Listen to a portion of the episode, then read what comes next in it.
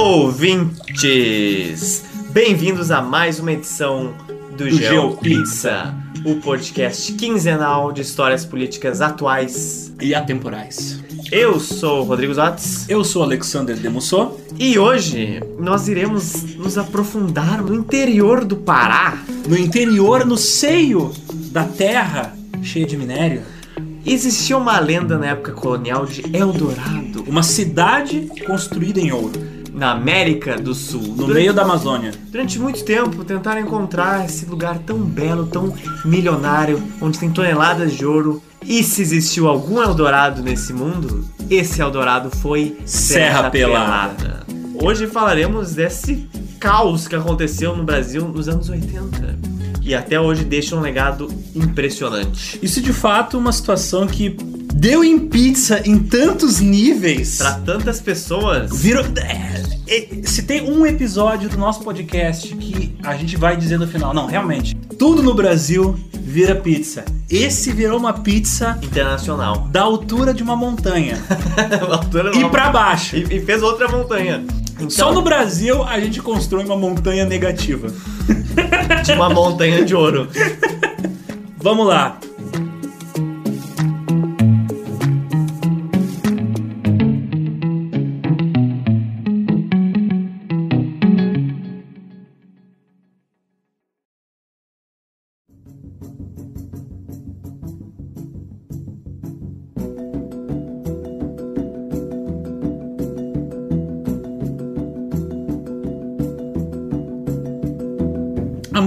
Muitos, não há muitos milhões, mas há muitos bilhões de anos atrás.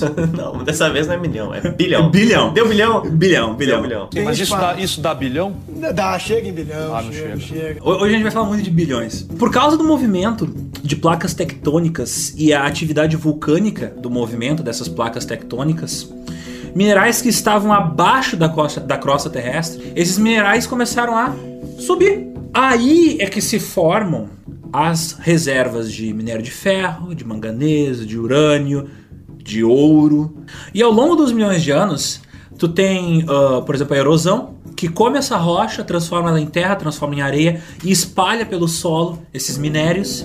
E é por isso que tu tem, por exemplo, às vezes, brota do nada petróleo do chão, brota do nada ouro. E aí o que aconteceu? Nos anos 70, descobriram que estava brotando naturalmente ouro, ouro no chão do Pará.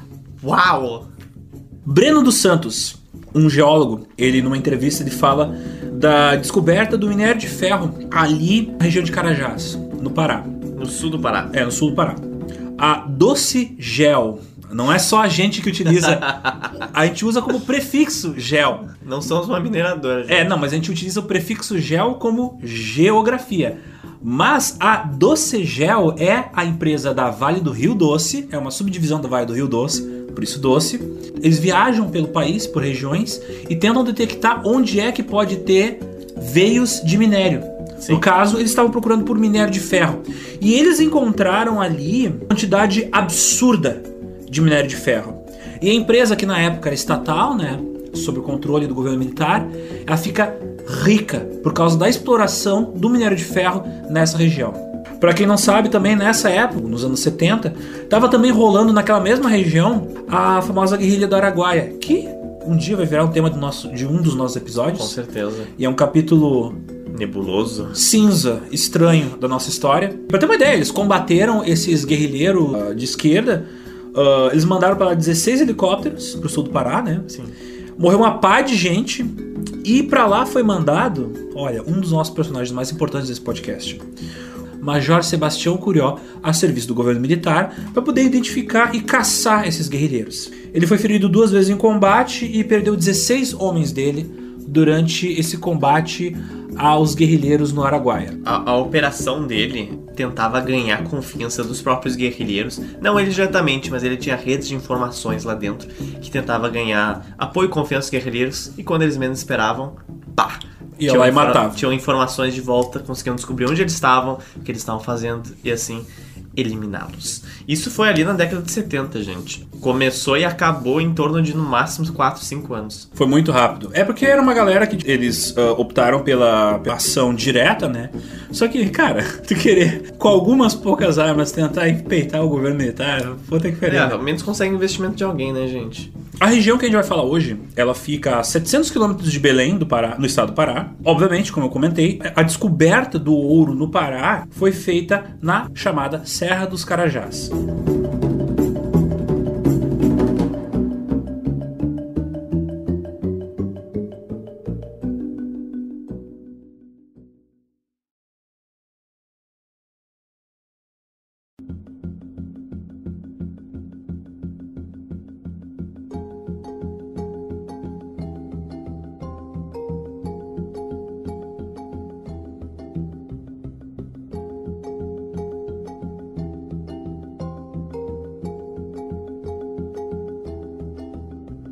Especificamente, a nossa história começa numa fazenda, a Fazenda Três Barras. Do seu finado Genésio, a mulher de um vaqueiro que trabalhava para ele foi lavar roupa e ela viu uma pedra muito bonita.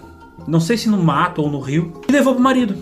E o marido não sabia o que era aquela pedra muito bonita. O vaqueiro acha essa pepita de 3 quilos. É uma pepita que tava na superfície do solo. 3 quilos é algo. 3 quilos é algo. É Três- algo. Imagina 3 quilos de ouro. A galera ia pra lá e tava assim, ó, andando no meio do mato, afastava umas folhas do chão, do chão e tava lá as pepitas de ouro. Era fácil assim. No início era fácil assim. Por causa que, ah, como eu disse, provavelmente foi uma, uma serra, por causa que os rios lavaram o minério e, e acabaram criando erosão. A erosão misturou junto com a terra os cacos de rocha que continham o minério de ferro. Então, mas daí tu tinha cacos de ouro do tamanho do tamanho de um, imagina o teu punho fechado feito de ouro, Só- só- brotando assim espalhado no chão. Eu vou entrar mais nesses detalhes no final do podcast. Mas um quilo de ouro, quanto tu acha que vale agora? Today, now. Agora. Eu não faço ideia, não tenho. Chuta, um quilo. Um quilo, 50 mil reais. 100 mil reais? Quase. 105. Um quilo vale 118 mil reais. 118 mil reais. Um quilo. A gente vai falar de proporções cada vez maiores nesse podcast, mas imagina encontrar 3 quilos assim de boas. Teve gente que fez 118 mil reais por minuto em algum, é em algum momento da sua vida. Cara, 3 quilos de ouro é quase meio bilhão É, de mas reais. Zotes, 3 quilos de ouro é apenas o começo dessa história. É, pois é. Esse cara, ele leva pra Marabá pra fazer uma análise dessa, dessa pedra e ele percebe, caralho, isso é ouro. E nessa história ele já, já traz mais 30 homens da cidade de Marabá pra começar a exploração. Aí começou. E a notícia se espalha. E em 15 dias, 5 mil homens já estão lá catando ouro entre as folhas secas das árvores no solo. Isso no início já de 1980. Nos primeiros dias. E eles, nessa época, eles já estavam preocupados, assim, eles chamaram, se não me engano, até um padre estava armado de revólver ali na beirada. Imagina uma árvore que dá dinheiro. É óbvio que a primeira coisa, a primeira coisa que tu vai fazer é não contar pra ninguém. E a segunda coisa que tu vai fazer é encher de gente armada em volta pra defender aquilo que agora é teu. Porque o Antônio Venâncio, esse chefe de segurança do Vale do Rio Doce, fala que no segundo semestre de 79 já tinha gente indo pra Serra Pelada. Caraca. Ah, eles pegaram um avião, pousaram lá, né? Porque ah, já tinha uma certa presença da Vale lá, por causa que, como É, eu falei, é. ela já estava explorando minério de ferro na Vale região. dizer, gente, aquela região era, na lei, da Vale. Da Vale, da Vale do Rio Doce. É, Era da Vale. Pertencia ao governo sob responsabilidade da Vale do Rio Doce, que era uma estatal que cuidava da Isso. exploração de minérios. E procurar ouro, garimpar ouro era ilegal. Na real, é praticamente em sua totalidade. Só muito Só que, só que Zotes, que não. tu, te- tu esquece uma coisa. Em que país a gente vive? Brasil. Não, não, não. A gente vive no país do foda-se. Ah, Então foda-se! Serra Pelada foi o maior tocar o foda-se da história do é, mundo. é. E como eu falei, já tinham 5 mil deles lá. E os caras cercaram os malucos e falaram: então, vocês vieram aqui pra fechar o garimpo? É isso? aham. E aí, qual é que vai ser? Olha, parceiro, não pode garimpar. Isso aqui é, é, é- é área de pesquisa da empresa. Aqui é de ouro primário, não pode. Lá na, na, na- na Grota Rica, tudo bem e tal. Agora aqui não pode e tal. E o cara com a picareta em volta do meu pé, tirando material. E aí o cara falou: Não, a gente vai ter que conversar com a chefia. E Os caras olhando pra 5 mil homens Porque de... a princípio isso aqui não é de vocês, mas a gente vai conversar com a galera lá, não sei o quê. Pô, Cinco gatos pingados contra 5 mil garimpeiros com picareta, com entendeu? picareta e pá, velho. Olhando pra ti, morado em bairro, e tudo, tipo, no interior do Pará. Então, não, claro que não. A gente só veio aqui dar um check assim. Se, se ele Tirar umas fotos. Se ele piasse errado, ele ia desaparecer. Ele, ele ia virar ouro. Não, ele ia, ele ia virar. Iam garimpar o Ele ia virar Shark.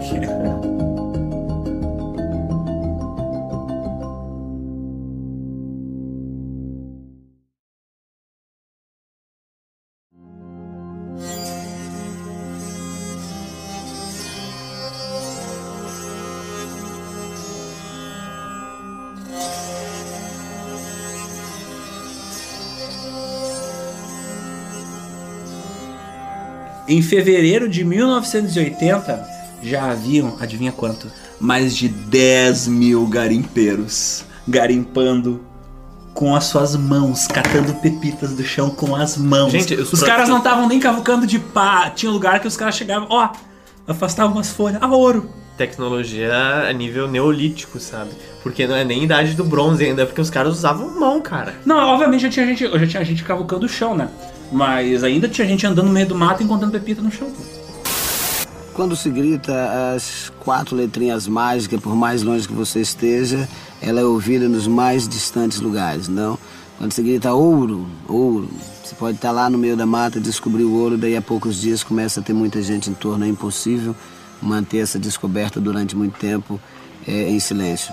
Sou de, de origem mineira e ao chegar aqui, a gente que veio para buscar terra e criar gado, partimos para busca das aventuras do ouro.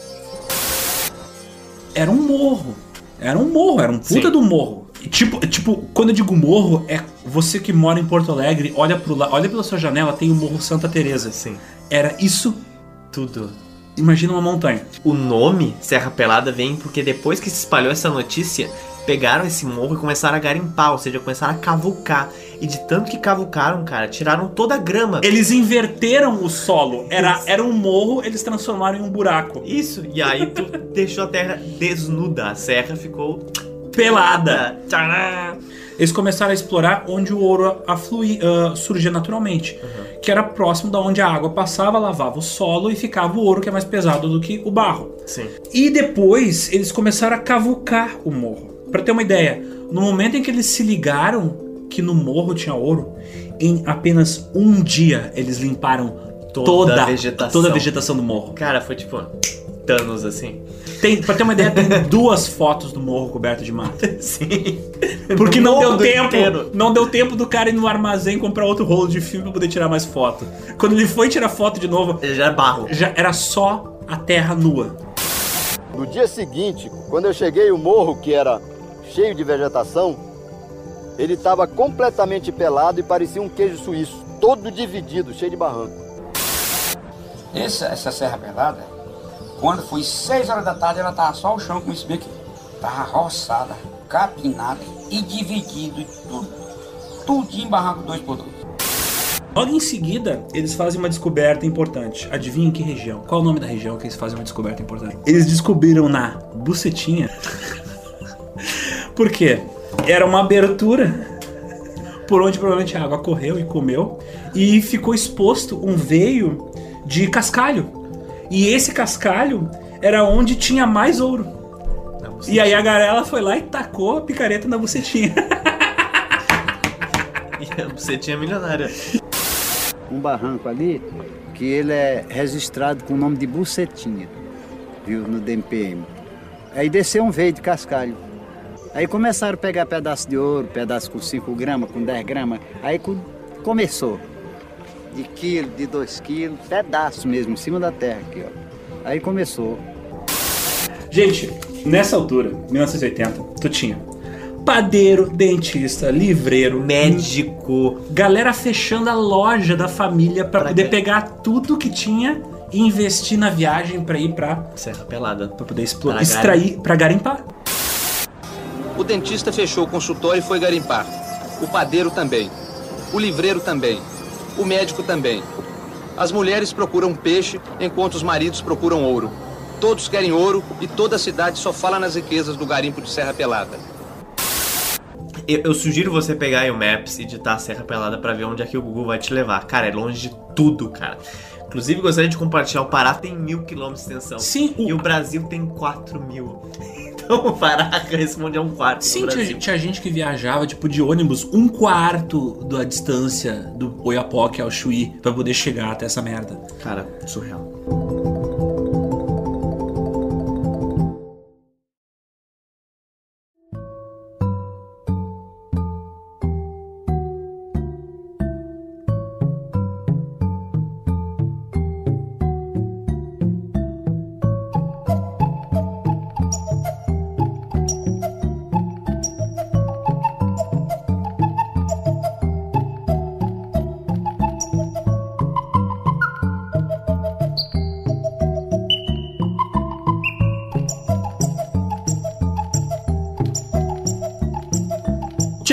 Abandonava as esposas e ia atrás do ouro. E tinha muita gente que já vivia lá como boiadeiro. Gente pobre que ou era dono de um sítiozinho ou era peão. Não vou trabalhar todo dia debaixo do sol pra poder ganhar uns míseros Pra mim, centavos você é milionário. de cruzeiro. Vou pra Serra Pelada pra E catar ouro no Serra chão. Pelada foi o Bitcoin dos anos 80. Foi minerar Bitcoin dos anos 80. De certa forma foi o Bitcoin do- dos anos 80. Mas durou muito menos. Assim, pra ter uma ideia, a vida de cada pessoa que passou ali daria um filme, assim. É única. Cada, cada pessoa que passou lá é uma experiência fantástica de vida, uma história completamente diferente da outra e uma história mais maluca que a outra. Muita gente foi lá pra ficar rica, mas muita gente foi lá, percebeu que aquilo ali era uma esperança de ter uma renda complementar. Porque, velho, a maior parte das pessoas que trabalhou lá era gente que vivia em barraco de pau a pique e ganhava só pra comer. É gente que o chão de casa é a própria terra. O garimpo era a chance dessas pessoas terem uma vida um pouco melhor. E, mas ainda assim, tinha, claro, gente de classe média, do tipo que a família tem uma TV em cada quarto dos filhos, gente com ensino superior, gente que tinha carro, dois carros na garagem, gente que vendeu loja que tinha pra poder financiar essa aventura atrás do ouro. Sim. E como eu falei, tu tinha médico, químico, advogado, engenheiro, mas a grande maioria das pessoas era gente pobre vinda do interior. Mais especificamente, gente vinda do interior do Maranhão, do Pará e de Goiás, que eram estados próximos dali. Sim. Então, às vezes, o pessoal vinha no lombo do burro, gen- gente que, gente que vinha caçamba de uma caminhonete. Tu iria pra Serra Pelada nessa época? Se tu morasse ali em São Luís do Maranhão. Se eu morasse no Rio Grande do Sul, eu iria pra Serra Pelada. Eu não iria pra Serra Pelada pra poder explorar ouro. Eu iria lá pra abrir um mercadinho. Porque essas pessoas ficaram muito ricas. É verdade. Não foi do nada que isso aconteceu. Já tava tudo, todas as peças do tabuleiro já estavam preparadas. Sim. Pobreza, gente procurando, já procurando por minérios, corrupção, tava tudo ali organizado para acontecer aquele evento histórico. Muita gente pobre trabalhava ali e mandava a maior parte da grana para casa. Pra esposa, pros filhos, pros pais. Que fique claro, gente, a Vale do Rio Doce era dona daquilo lá. O garimpo era ilegal e a Doce Gel e os garimpeiros não tinham conflito. Mas rolava uma espécie de tensão, assim. Na Guerra Fria. Esses caras estão aqui, não deviam estar aqui, eu não posso fazer nada. Eu só posso ficar encarando eles. Eu- e os garimpeiros, eu não sei o que, o que, que esses caras da Docegel pode fazer, porque a gente, tá, a gente sabe que a gente tá aqui meio que no enjambre. Porque os garimpeiros sabiam que se eles saíssem de lá, a empresa ia tomar conta de tudo. O governo militar, a pedido da Vale, manda de novo o nosso amigo, o Sebastião Curió. O que caçou a guerrilha do Araguaia. Ele não estava mais lá, ele voltou para lá, Sim. porque ele era, ele foi mandado para lá porque ele era um homem que já conhecia muito bem a, a região e ele já conhecia pessoas lá. Então era um homem que já tinha o know-how. Ele se fez passar por um fazendeiro curioso, visitando o local. Com um chapéu de palha. É, com chapéu de Ele era um fazendeiro, então estava aproveitando as férias para conhecer, que ele tinha muita curiosidade em conhecer garimpo. No outro dia, foi interditado o aeroporto. Eu era um homem de informações e o sul do Pará era uma área sob a minha responsabilidade. E chegou ao meu conhecimento o surgimento de um Eldorado, um garimpo. E quando cheguei lá já tinha aproximadamente uns 30 mil homens. Isso foi da, da noite para o dia. No dia seguinte que ele chega, ele já interdita o, aeroporto para impedir, para tentar impedir, sabe, de chegar, por exemplo, o jornalista. Em 1 de maio de 80, ele faz uma blitz em Marabá e apreende mais de 90 quilos de ouro. Puta que pariu. Imagina tu apreender 90 quilos de ouro. Pera aí, eu preciso fazer essa conta. 10 milhões de reais e 620 mil reais. 10 milhões e 620 mil reais. Oh yeah. Wow, that's... That's something. That's something. Cara, o Sebastião Curió, ele é acima de tudo um esperto. Ele, para mim, ele é a definição do malandro que, que realizou o sonho de ser mais esperto que todo mundo. Porque se uma pessoa que foi esperta, foi esse cara. Porque até a Vale se fudeu nessa história. O Sebastião Curió, ele vai, volta para Brasília e ele propõe ao governo militar organizar o garimpo comprando o ouro que fosse extraído de lá. Ele chega de avião e ali na, na saída do avião já começa a ser cercado pelos garimpeiros, né? E anuncia para os caras que como vai ser organizada a estrutura da região, quais são as regras Que eles devem seguir. para poder manter organizado o garimpo. Ele avisa para os garimpeiros que a partir de agora vai ser a Caixa Econômica Federal quem vai comprar E vai o, o ouro depois. deles, né? Porque ah, eles para poder ter o monopólio da extração do ouro, porque eles estavam comprando ouro por um preço um pouco acima do valor internacional. Assim, não vale a pena o contrabando. Aí automaticamente tu cancela o contrabando. Então, algumas das regras que o Sebastião Curió ele impôs foi: não podia ter mulher no garimpo. É, isso aí quebrou a perna de muito garimpeiro que ficou. Como assim? Embora a totalidade das pessoas que garimpavam eram homens, as mulheres muitas vezes ficavam ali nas mediações fazendo comida, Ou lavando as casas. roupa. Eu garimpava, eu trabalhava dia e noite, trabalhando vendendo merenda. Eu era a maior, eu fui a maior merendeira da beira da casa. E, mas o, por que, que o Curió proibiu mulher? Porque onde tem mulher tem problema. Quando tu tem um número muito grande de homens juntos. É, deixa Então poderia, poder, não, vamos esclarecer, gente. Poderia acontecer coisas criminosas, entendeu? Como posteriormente veio acontecer. 99% da população masculina, cara, ter mulher ali ia dar muito problema. Que a gente sabe o que que acontece quando muitos homens ficam em volta de tipo duas mulheres. Então, né? É, é, então assim, gente, interior do Pará, terra sem lei. Anos 80. Se for dar uma merda, dá merda e ninguém fica sabendo. Então, né? Outra coisa que o Major Curió fez, ele infiltrou 100 homens armados escondidos no meio dos garimpeiros, se fingindo de garimpeiros. Pra quê? Porque daí tu tem uma rede de informação que vem de dentro do garimpo. Se qualquer merda acontecer, Tu sabe o nome de quase todo mundo. só- Agora, o lugar era considerado uma área de segurança nacional. Porque agora o governo tinha alguém ali organizando essa bagunça. Então, a partir de agora, o garimpo tava organizado. Tava rolando uma orgia. Vamos organizar pra ninguém. Pegar uma gonorreia aqui ninguém- e eu ainda lucrar em cima dessa orgia. É.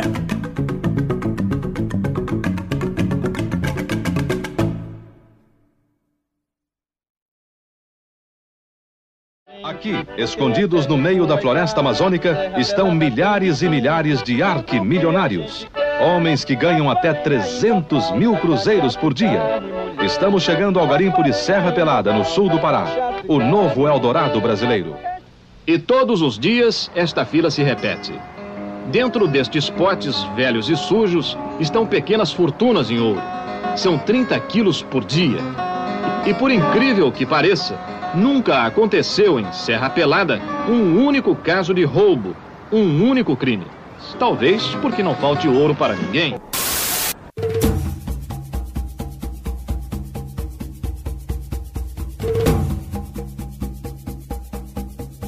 Em 81, pra vocês terem uma ideia, chegou a ter gente que ganhava 300 mil por dia.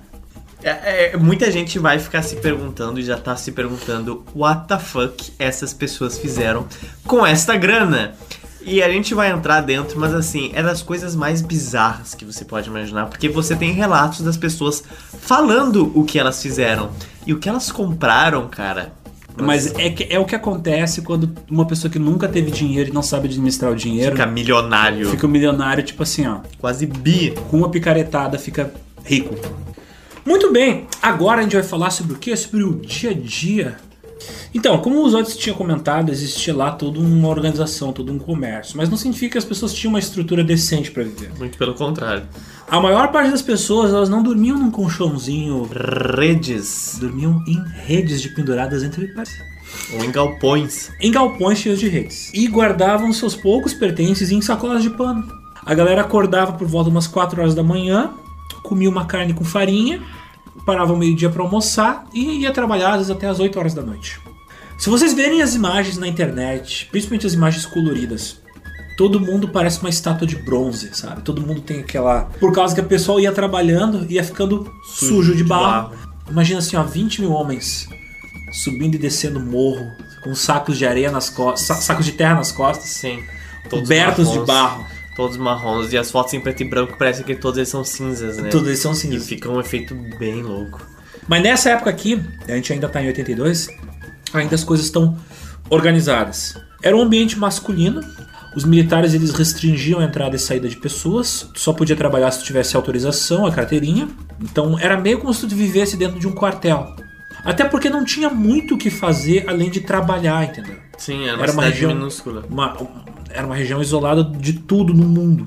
Os personagens dessa história, né? os meia-praça, que eram os donos do trecho de terra que estava sendo cavucado, cavucado por quem? Pelos cavadores. Esse era o termo que eles usavam, os cavadores.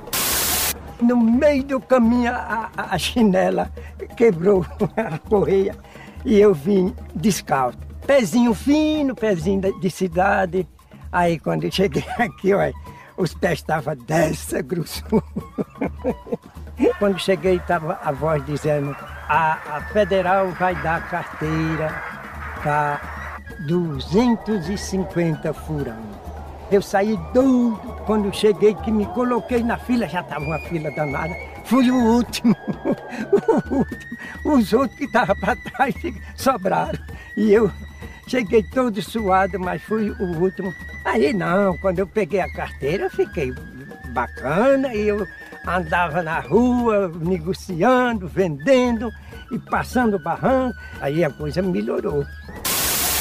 Tu tinha policiamento, obviamente, tu tinha guardas da Polícia Federal que ficavam com seus revólveres 38 na cintura, no alto dos morros, fiscalizando para ver se não estourava nenhuma briga lá. Tu tinha os formigas, que são Acho que os personagens mais icônicos nas imagens do de 90% de Serra Pelada era composto de, de formigas. De formigas. O que, que eram os formigas? Eles vestidos muitas vezes de bermuda, camiseta e às vezes só um chapéu de pano ou de palha.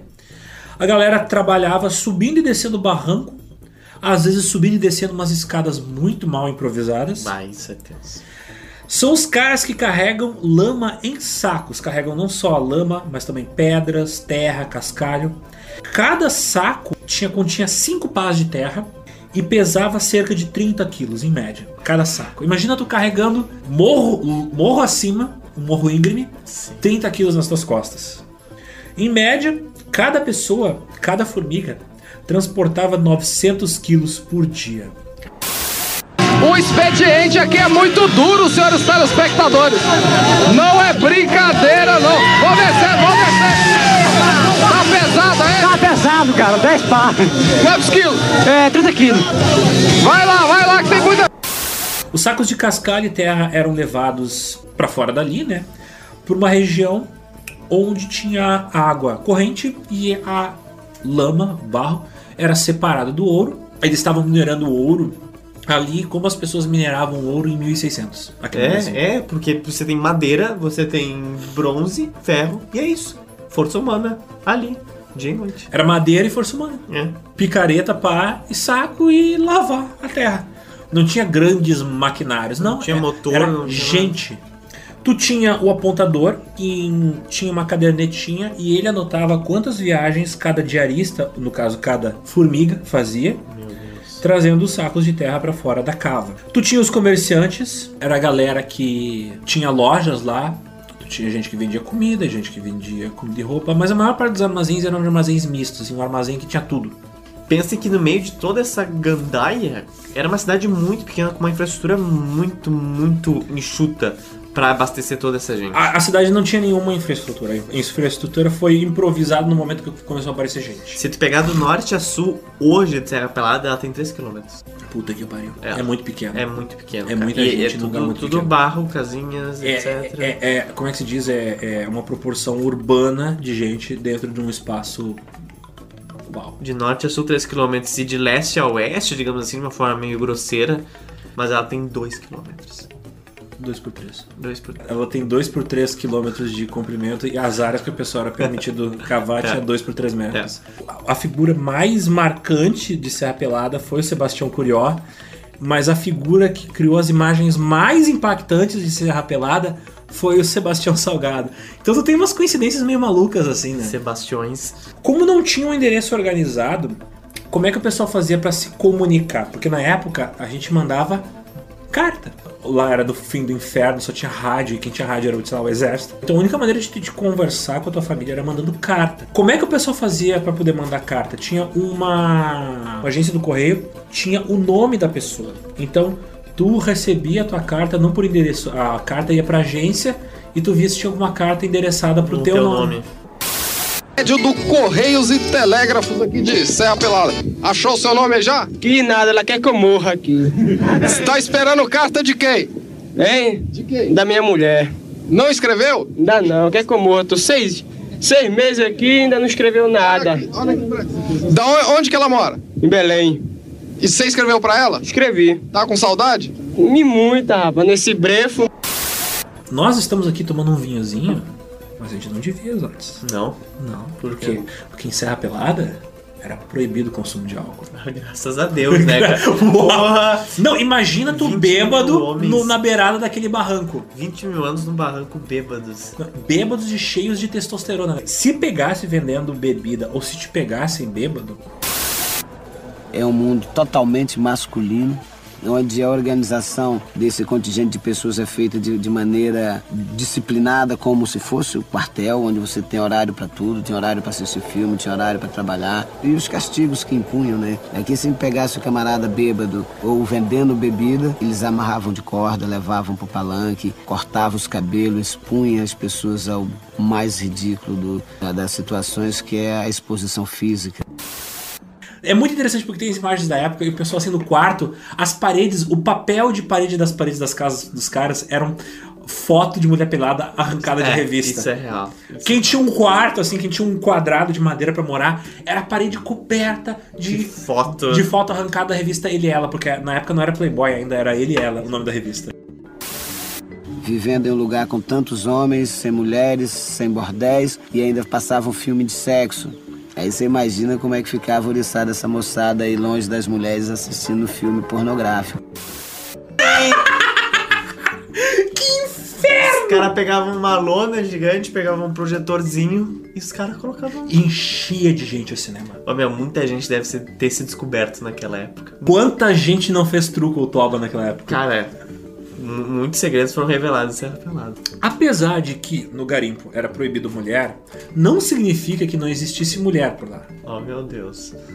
Então tu tinha na região adjacente os puteiros. Ah, a galera, Os cabarés. a galera torrava tanto dinheiro nos cabarés. Quando eu disse que tem documentários daquela época feitos por jornalistas que iam pra lá e filmavam coisas surpreendentes, eu digo, caralho, tinha coisas impressionantes que eles filmavam. né? Aí eu fiquei prestando atenção, a mulher mais bonita que tinha. Aí eu fui e chamei ela para minha mesa. Lá paguei a conta toda, saí e levei pro hotel. Cada dia eu levava uma diferente pro hotel. Aí quando foi umas horas da noite, as mulheres dançando, tudo nua, tudo doidona de uísque na cabeça. Aí eu comecei pregando o dinheiro nela. Eram uns três senhores tava do meu lado, mas era eu que mandava. Pregava na cintura dela, assim, no busto dela, pelo umbigo, voltava assim, beirando os seios dela, assim. E agora? E agora? Não, o dinheiro é de vocês. Oh, mas esse garimpeiro e tal, e pá. Hoje ela é rica. E eu sou pobre. E o cara cobrindo ela de dinheiro, velho. E o Serra Pelada era proibido mulher, mas ali do lado, sabe? Foi se Sim, formando. sim, sim. Então, às vezes, a galera gastava. Quando eu digo gastava, eu digo sacos de dinheiro. Porque tem imagens, e eu não tô de sacanagem, tem imagens da galera com tijolos de notas, de dinheiro. Os caras recebendo logo depois de vender ouro. E levando sacos de dinheiro e torrando tudo em carro, em champanhe, em festa ali do lado Serra Pelada, na cidade que foi se criando do lado. Uh, para ter uma ideia, vou, vou, citar o nome de alguns desses lugares onde o pessoal gastava, não, gastava seu dinheiro e ralava seu pinto. Boate Hollywood, a Boate 31, Amada Amante é outra boate que tinha por lá. Boate Bagdá. É São alguns dos puteiros que ficavam na cidade próxima dali.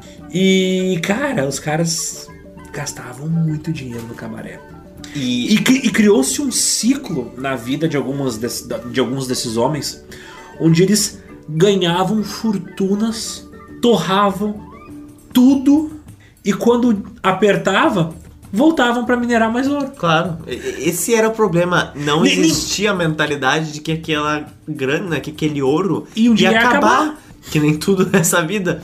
Mas para muita gente isso não entrou na cachola. Sebastião Curió, que era a conexão entre o governo e os garimpeiros. E ele era o governo local. Ele recebeu ordens do governo na época e os garimpeiros começaram a criar seus barracos. Gente, então os barracos eram criados a leva, assim. A galera levantava suas próprias casas. Só que nesse ritmo desenfreado, a galera começou a levantar barracos mais para longe de Serra Pelada, começou a criar mini povoados onde não tinha nada, começou a criar economias muito mais afastadas de Serra Pelada. Porque, cara, 20 mil pessoas em 3 km por 2. Então imagina, existia uma necessidade de ir para outros lugares. Falaram pro Sebastião Curió, olha amigo, é hora de tu expulsar essa galera, tocar fogo nesses barracos, destruir eles, porque a gente não vai sustentar isso aí, a gente não pode suportar uma cidade existindo do nada. Aí que começa a nossa transição de personagem de como um homem mandado do governo por um homem que cobiça as coisas, às vezes pelo seu interesse próprio. Sebastião Curó não fez nada disso. Ele começou a estruturar e começou a transformar os, os, barracos exatamente o que o governo não queria que ele fizesse. Ele começou a transformar aquilo em cidades, começou a formalizar as coisas, começou a formalizar o nome, as ruas, a cidade, a economia e transformou essa cidade numa cidade chamada Curiópolis. Exatamente devido ao seu lindo nome, que vem do nome de um passarinho pequenininho, muito bonitinho que canta. Curiópolis existe até hoje. Curiópolis. Ele foi inclusive prefeito de Curiópolis, acho que mais de uma vez, né? E é engraçado porque ele comenta que tipo, ah, foram os próprios garimpeiros que insistiram em fazer com que a cidade tivesse o nome de Curiópolis. Talvez, talvez ele era um homem muito querido na época. Nessa época ele ainda era visto pelos garimpeiros como tipo o herói deles ele tecnicamente até esse ponto ele estava muito mais defendendo os interesses dos garimpeiros do que o governo, porque no momento onde ele decide não seguir as ordens do governo e não queimar os barracos, os, ele acaba escolhendo um lado. Exatamente. Isso na época em que estava rolando a ditadura militar, né, velho? Então peitar o governo militar não é para qualquer um. Ainda bati na mesa na época e pedi: ainda estou vivo, mas não abriram mão os garimpeiros e batizaram de coronel. Acho que sou o único prefeito no Brasil que administra uma cidade com seu nome. Então formou-se aqui um povoado desordenado, barracas e tudo mais.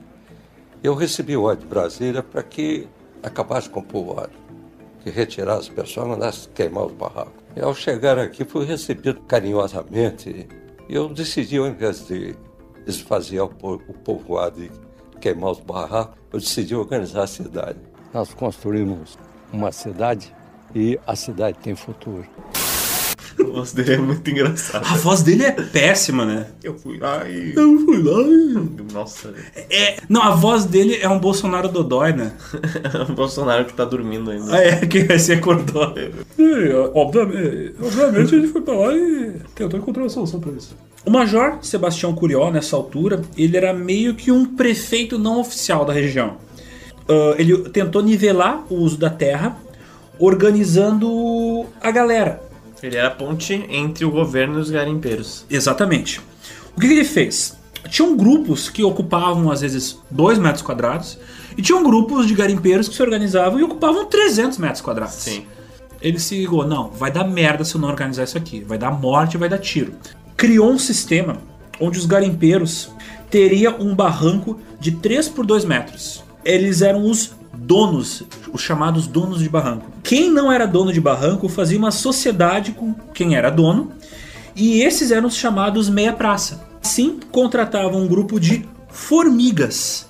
O que que e às vezes eles cavavam ou às vezes pagavam os cavadores. Eu tinha que ganhar a confiança de todos. No garimpo, eu nivelei. Tinha grupo que tinha 300 metros de barranco. Chamei, cada um terá direito a um barranco de 3 por 2. Então, o- os contemplados eram os chamados donos de barranco. Todos tinham o mesmo direito. Não aceitava, na minha barraca de comando, de chefia, ninguém que dissesse eu sou médico, eu sou isso. Não, tu é garimpeiro.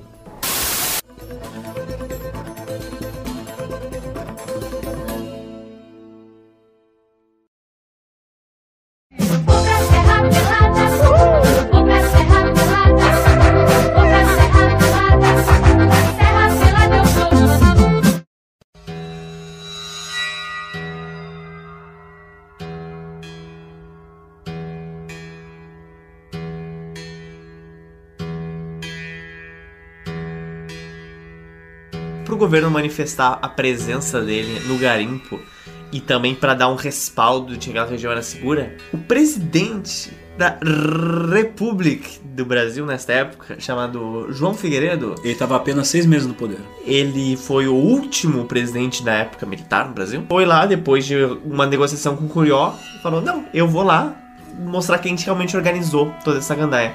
Em 81, João Figueiredo, um dos únicos presidentes que foi nessa região do país inteiro, foi lá e falou: Ao invés de proibir o garimpo, devemos ordenar o garimpo e dar possibilidade a- ao trabalhador autônomo de, de tomar parte aos próximos garimpos que aparecerem. O presidente falou em seguida. Disse que de todas as homenagens que recebeu em um ano e oito meses de governo, a de Serra Pelada foi a que mais o emocionou. Para vocês terem uma noção, nessa altura já tinham 20 mil garimpeiros na região.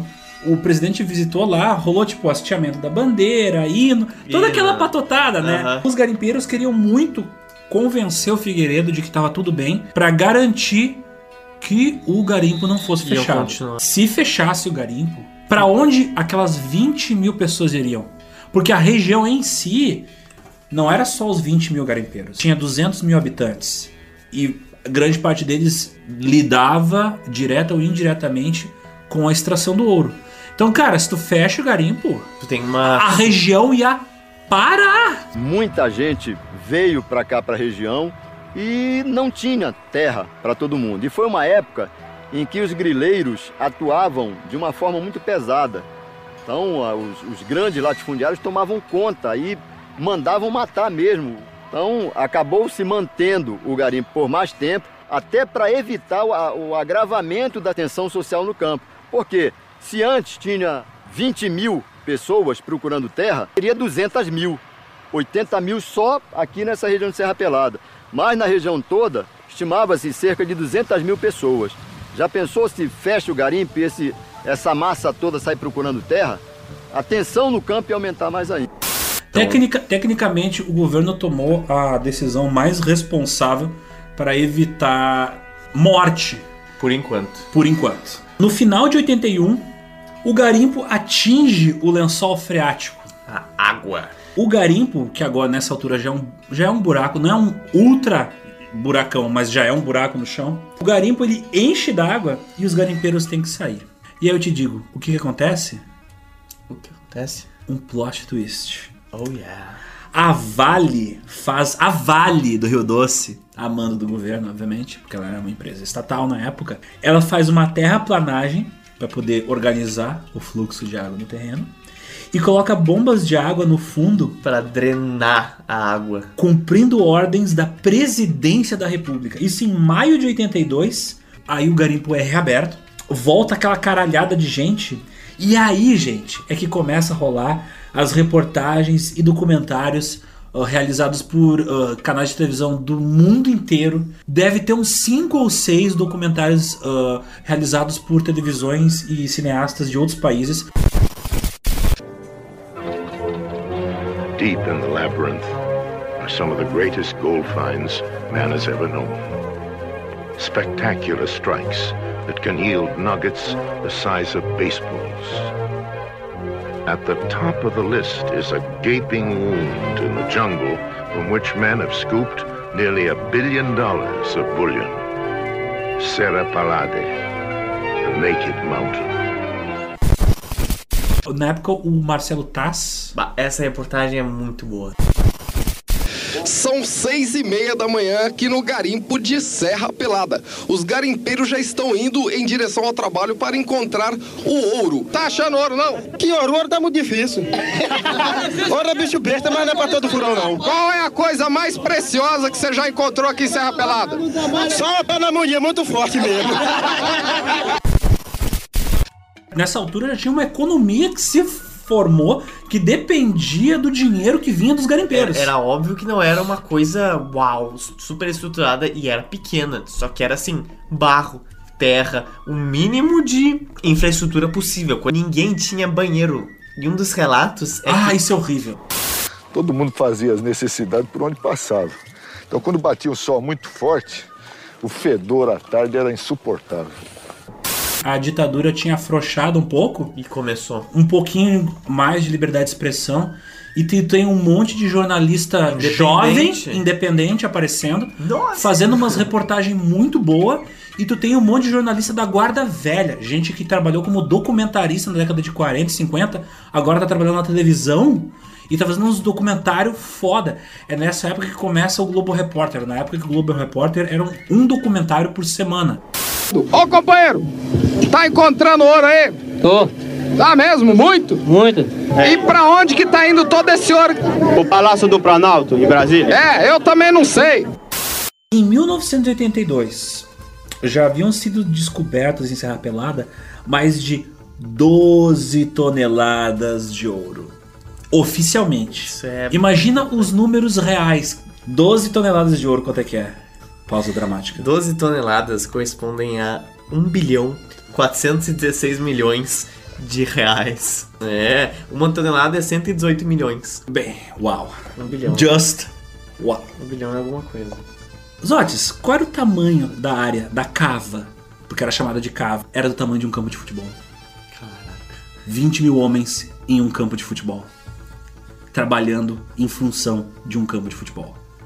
Um campo de futebol rendendo. 1 bilhão 416 milhões de reais. Isso em 82, né? Porque esse número vai crescer. E só cresce a partir de agora. João Rangel, ele achou um veio de ouro. Nesse veio de ouro haviam 13 quilos. Quanto dá 13 quilos, Zotes? Pera aí. Os Zotes hoje tá. Hoje, os Zotes é o contador. 13 quilos? 13 quilos. 1 milhão 574 mil reais. Fuck. Adivinha quanto ouro o pessoal retirou daquele barranco depois que ele abandonou? Ai meu Deus. 5 toneladas de ouro. 5 toneladas de ouro. 590 milhões de reais. Ai meu Deus! Ele tinha achado quantos? 13 quilos. Puta que.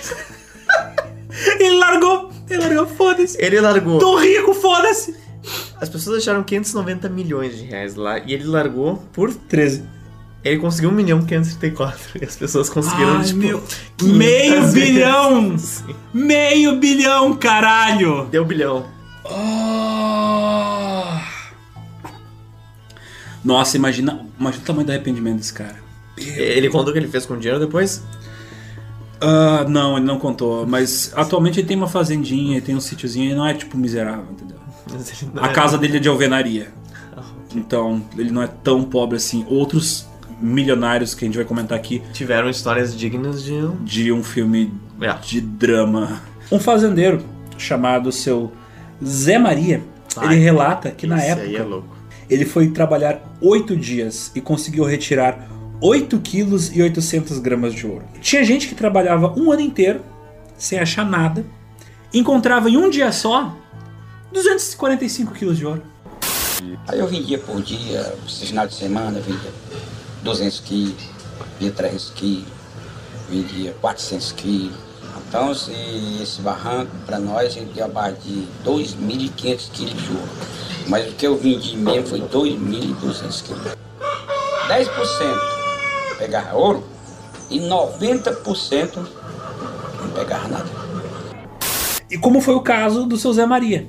Para ter uma ideia, os funcionários que trabalhavam para o seu Zé Maria na época levavam de balde o ouro, o minério de ouro, para ser derretido, fundido e pesado lá na central que comprava o ouro dos mineiros na, lá na Docegel. No final das contas, esse barranco do seu Zé Maria deu 2.500 quilos de ouro, duas toneladas e meias de ouro.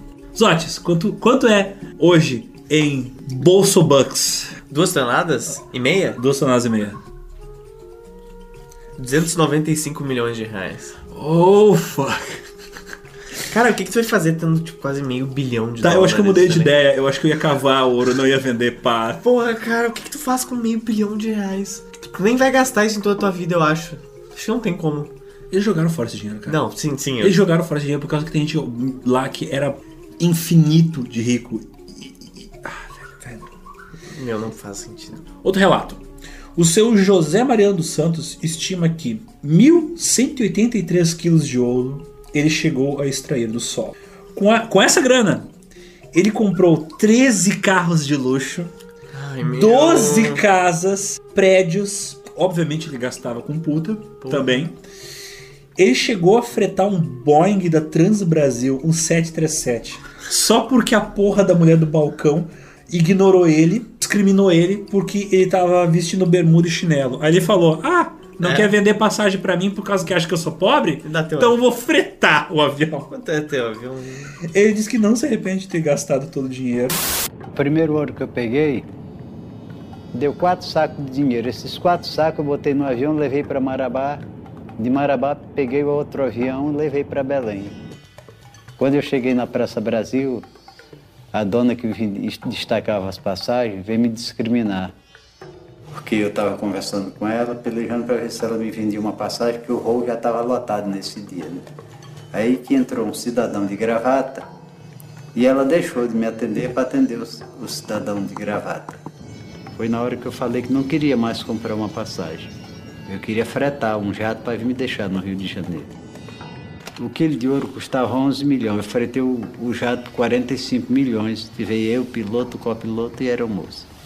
Do jeito que o garimpo deu, ele tomou, né? Só que é o seguinte, se fosse hoje e eu tivesse um prédio inteirinho, eu venderia o ga- a Serra Pelada reabrisse e eu teria coragem de aplicar tudo nela porque eu tenho certeza que tem ouro, muito ouro. Nós não tiramos um terço do ouro de Serra Pelada. É tão tal, se não fosse isso, não estaria essas brigas das multinacional, é, morrendo garimpeiro, morrendo sindicalista. Mas numa reportagem da Record no início dos anos 2000, mostrava ele cavucando a pá um local nos fundos da casa dele que ele acredita que tem ouro. Cara, a galera deve ter ficado no psicológico. E ele já, essa altura do campeonato, ele já é uma pessoa idosa, tá ligado? Ah, velho, eu enlouqueceria se eu descobrisse que, tipo, eu joguei uma quantidade de, de dinheiro desse tamanho fora. Sabe qual é o problema? O problema é tu. Imagina um dia na tua vida tu consegue achar meio bilhão de reais. E tu gasta tudo. Cara, aquilo não vai te deixar em paz pelo resto da tua vida. Nunca. Por isso que muita gente não superou e continuou. A gente vai falar melhor depois, mas muita gente garimpa até hoje. Mas não é pra achar um quilo, é pra achar uma tonelada, é pra achar muito menos. É, feio. Eu entendo completamente. E- Mas é triste. É muito triste. Porque tu não consegue superar o que aconteceu há 40 anos. Como diz o Gugu, muito triste. Em 1983, chuta quantos homens já estavam trabalhando em Serra Pelada? 20 mil. 30, 40, 50. 40? Sobe. 50. Mais. 80 mil. Não, 65 mil. 65 mil, como tu falou, numa área de quantos quilômetros quadrados? 3 por 2. Eu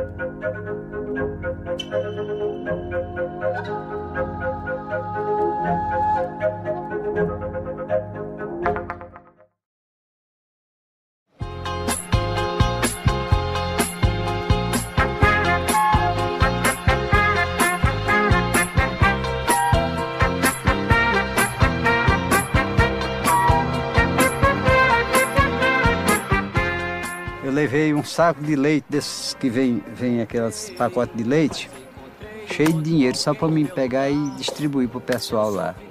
E a mala do carro era até um diplomata que eu tinha comprado na época, foi cheio de champanhe para dar para as mulheres que não bebiam outra bebida. Voltei! E liberei tudo, para tudo tinha muito mais de duas mil pessoas. Todo mundo bebendo e comendo e dançando tudo.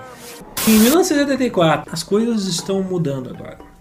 Nessa altura, nosso amigo Sebastião Curió, Curió. ele ele já é o que? Ele já é deputado. Porque ele ganhou um prestígio, conseguiu votos, foi eleito deputado. Então agora ele Pará? está. Sim, pelo Pará. E agora está em Brasília, trabalhando pelos interesses dos garimpeiros. Também em 1984, um acionista da Vale entra com um processo contra o governo porque o ouro seria da Vale. Faz sentido. E o governo dar esse ouro aos garimpeiros era lesar os acionistas da Vale. Como sempre, como eu falei, tudo termina em pizza. A solução do Congresso foi o governo indenizar a Vale pagando um valor de. pagou 40 milhões de indenização para a Vale do Rio Doce. Que era tipo 1%. Troco de pão, meu! Que era tipo 1% do ouro que acharam lá. Num- numa semana. Serviu mais para tranquilizar os acionistas da Vale. Que já estavam há quatro anos ali, tipo, olhando pra aquele formigueiro e ficando tipo, cara, isso não era tipo, nossa. Mas te digo assim, ó, velho. A Vale utilizou todos os seus recursos políticos e jurídicos. mas, né, jeitinho brasileiro, não adiantou ela tentar processar o governo. Picareta por causa mais que tu tinha político que era dono de cava. Na. Certo. que era dono de, de pedaço de barranco em Serra Pelada. Então, obviamente, os caras não iam votar contra os próprios interesses. Obviamente, teve político brasileiro que entrou também nessa brincadeira. Já que não dá pra ganhar com a Vale, ganhando com os garimpeiros. Eu, eu- sou uma das últimas pessoas no planeta que vai querer que a Vale se dê bem. Não, eu quero mais. Boa, Hoje, ou a Vale antiga, pra mim, na boa, essa empresa não Ca- devia nem estar mais que tá estruturada. Se você trabalha na Vale, não veja isso como ofensa, mas os seus superiores São os filhos da- bostas. Desculpa. Cara, na boa, a Vale não faliu por causa disso. Ela tava, como eu comentei no início do podcast, ela tava enchendo o cu de dinheiro com o minério de ferro na mesma região. Sim. Então, tipo, velho. Vale, né, filho? A única coisa triste é que a maior parte das pessoas que ganharam esse dinheiro não souberam gastar ele. Sim. Porque se todo mundo daquela região tivesse usado aquele dinheiro da maneira correta, cara, tu teria desenvolvido aquela região tão bem. Pô, o Pará se tornaria tipo. O primeiro mundo no Nossa. Brasil. Seria tipo Nova York, assim. Eu- Eu queria esse Pará, tá ligado? Esse Pará Nova É- York. É o cyberpunk da Amazônia. Ia ser a realização do sonho dos militares, que era desenvolver o norte. Porque na época eles criaram a Transamazônica, né? Sim. Que deu errado pra caralho. Nessa época também, em 84, é criada a cooperativa dos garimpeiros, né? Liderada pelo Sebastião Curió. É proposta uma lei que vai criar uma reserva local que vai oficialmente dar a região nas mãos dos garimpeiros. Inclusive o projeto, eu acho que ele passa pelo Congresso e é aprovado, só que o Figueiredo, o presidente, veta a criação dessa reserva que daria oficialmente o direito da região para os garimpeiros. Só que aí o que acontece? Acontece uma revolta. 80 mil garimpeiros putos da vida quebram tudo na cidade e fecham as estradas. Isso em 84. 84. Cara, 80 mil garimpeiros. Sebastião Curió, inclusive, incitou essa paralisação. Incitou que as pessoas protestassem. Então vejam bem, um cara que era mando do governo militar, que era o presidente fala, não vai ter cooperativa, tá bom? Aí o cara falou, não. E colocou 80 mil garimpeiros pra rua. E o ex-presidente Figueiredo vetou a aprovação do Congresso Nacional. Com o veto do presidente, eu não nego que eu disse à época e confirmo agora, eu desencadeei uma revolta de 80 mil homens. Fecharam todas as estradas. O clima de tensão aumentou em Imperatriz. O deputado Sebastião Curió chegou pela manhã e tentou negociar com os garimpeiros a liberação da rodovia, mas nada conseguiu. A negociação está se tornando um pouco difícil porque os garimpeiros estão cansados. Há sete meses que eles aguardam essa resposta e receberam muitas promessas. Os garimpeiros ainda estão negociando sobre o fim do movimento pela reabertura do garimpo. O presidente pediu que eu desobstruísse a- as estradas e levasse os garimpeiros para a serra. E ficou acertado que ao recolher o último garimpeiro para a serra, o presidente eh, retiraria o veto. E no dia seguinte, me liga o chefe da Casa Militar me disse que o presidente retiraria o veto, mas não naquele dia, que ele não ia fazer aquilo sob pressão. Aí eu respondi que ia incendiar o sul do Pará. E desliguei a rádio. Cinco segundos depois me liga o jornal o presidente acaba de assinar. Que foda. Então o cara que trabalhou na, em caçar a guerrilha da Araguaia matou gente, torturou guerrilheiro, falando pro governo militar Zotes- tocar fogo no sul do Pará. Zotes, ninguém mandou colocar alguém tão inteligente quanto eles lá. Olha só. Eles são eles, eles foram os engenheiros da própria destruição deles. Eles colocaram um cara tão inteligente quanto eles lá. Tá. Ele ligou cinco minutos depois. Tá liberado. então. Tá liberado então. Tá cara, liberado. Boa, tá liberado. Ele não deu, ele não deu o direito pros, pros garimpeiros. Ele deixou. Ele deixou eles ficarem lá. É. Clínio O início do declínio é aí. foi aqui. Foi aqui. Pá, exatamente. Aqui é o ponto de começo do início do declínio. Nesse momento, a partir dessa, dessa conquista, os garimpeiros ficaram. Uhul! Teve uma festança, fogueira, churrasco, tudo. Só que a coisa começou a ficar muito mais informal do que já era. Porque nessa época, o Curió, que era a figura centralizadora, o homem que era responsável, o carisma que era responsável por organizar aquela sociedade alternativa que tava rolando lá, ele não tava lá. Então começa a rolar uma bagunça por causa que ele não tá lá. E nessa época também é onde começa a diminuir o número de garimpeiros que vão para aquela região. E ele, ele tava trabalhando em Brasília, só pra deixar claro. Ele É, o Curió, o Curió agora era deputado federal, acho. Ainda assim, em 85 é quando são feitas aquelas fotos, assim, ó, tipo, milhares de homens subindo e descendo escadas improvisadas. O nome das escadas, sabe qual era? Ah. Deus, mamãe. Porque é o que tu grita quando a escada quebra e tu cai e tu morre. Existia a esperança de que existisse mais, mais ouro no que eles chamam de uma laje. Tipo, que ia ter um veio puro de ouro mais no fundo. Então a galera cavava com essa esperança. Nessa época também ah, é que eles liberam o garimpo pra entrar a mulher. E também o ouro, a partir desse momento, ele era descoberto cada vez menos. Ele começou a ficar cada vez mais escasso, gente. Então o fluxo não era a mesma coisa. Eles esvaziaram o veio de ouro. De 85 pra frente é que começa a cagar É tudo. só ladeira abaixo. Pra lá começou a ir, tipo, circo, tá ligado? E a Rita Cadillac, é que pra quem, pra quem não conhece, para quem não conhece a Rita Cadillac, era uma mulher linda quando ela era jovem, famosa por causa que ela foi dançarina do programa do Chacrinha. E ela tipo era a dançarina mais gata do programa do Chacrinha. Pra quem não sabe, o programa do Chacrinha era tipo o programa de televisão mais famoso do Brasil. Ele era o programa do Faustão só que multiplicado por 10. só ia músico bom no programa do Chacrinha. A Rita Cadillac, que era essa figura importante, famosa, uma dançarina, ela foi com um circo e foi convidada a fazer um show na Serra Pelada. Pra fazer um agrado lá, né? E obviamente ganhar um dinheiro, por causa que, né? Imagina, Não tá ri- jogando dinheiro. uma celebridade da televisão nacional vai fazer um show de dança ao vivo em Serra Pelada. Obviamente aquele monte de homem de pau duro vai lá assistir aquele showzinho. Ela disse que tava com muito medo, porque ela era. Também estaria, porra. É por causa que ela era a Ainda única. mais sendo mulher. Por causa que ela era a única mulher. Ela foi sozinha? Ela era. Tipo, Alone? Não, ela foi com uma equipe, né? Mas tipo. Porra, eu iria com 90 mil pessoas. Eu ia- Mas era, era bagunça, cara. Ela não tinha nem segurança, eu acho. Ela, foi, ela, ela tava cercada de milhares de homens. Nem a pau. Nem a pau. Nem E, a a- pau. e não havia segurança. E no show, teve um momento que ela sentiu que não tava agradando os homens. Porque os homens começaram a jogar pedra nela. Caralho, o quê? Só que aí ela olhou pras pedras e ela percebeu que eram pepitas de ouro. Ah, agora tá, Os caras estavam jogando ouro, né? agora tá melhor. Acho que estavam gostando demais.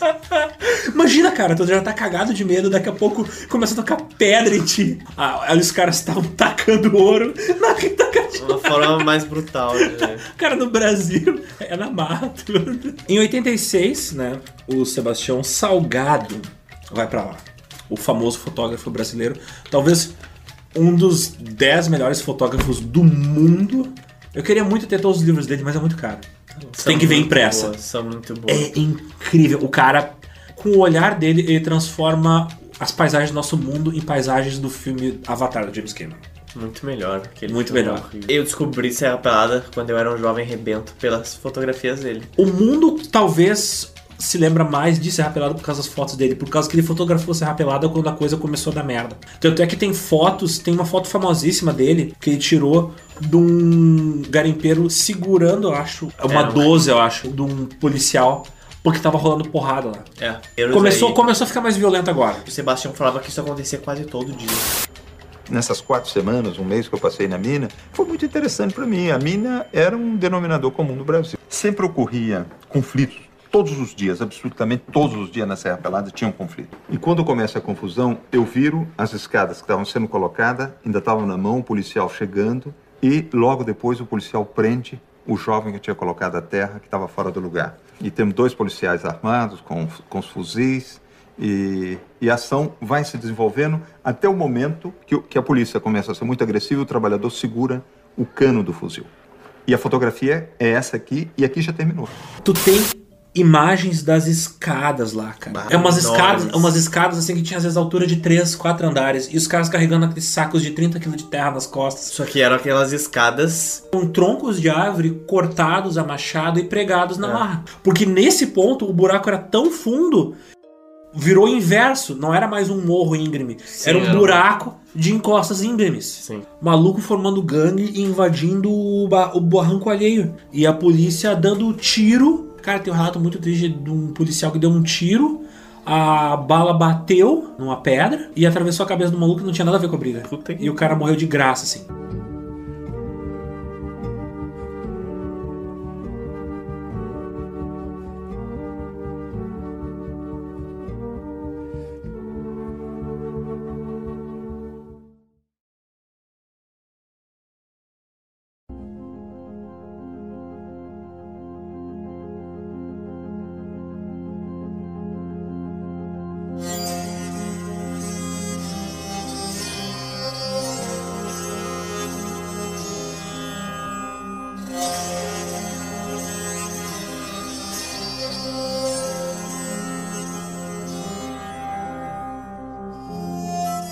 Então, gente, 86. 86 também é quando acontece a falência da cooperativa, dos garimpeiros.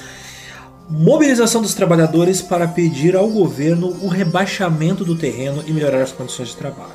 O que, que eles faziam? Eles fizeram um protesto pedindo para o governo para melhorar as condições de trabalho e o governo mandasse máquinas para cavucar um pouco para poder facilitar a procura deles por ouro. Dezembro de 87, uma comitiva de moradores foi para a vila do Marabá para pressionar as autoridades locais para retomar as atividades garimpeiras. O local estava ficando impróprio e não tinha quase muito mais para garimpar.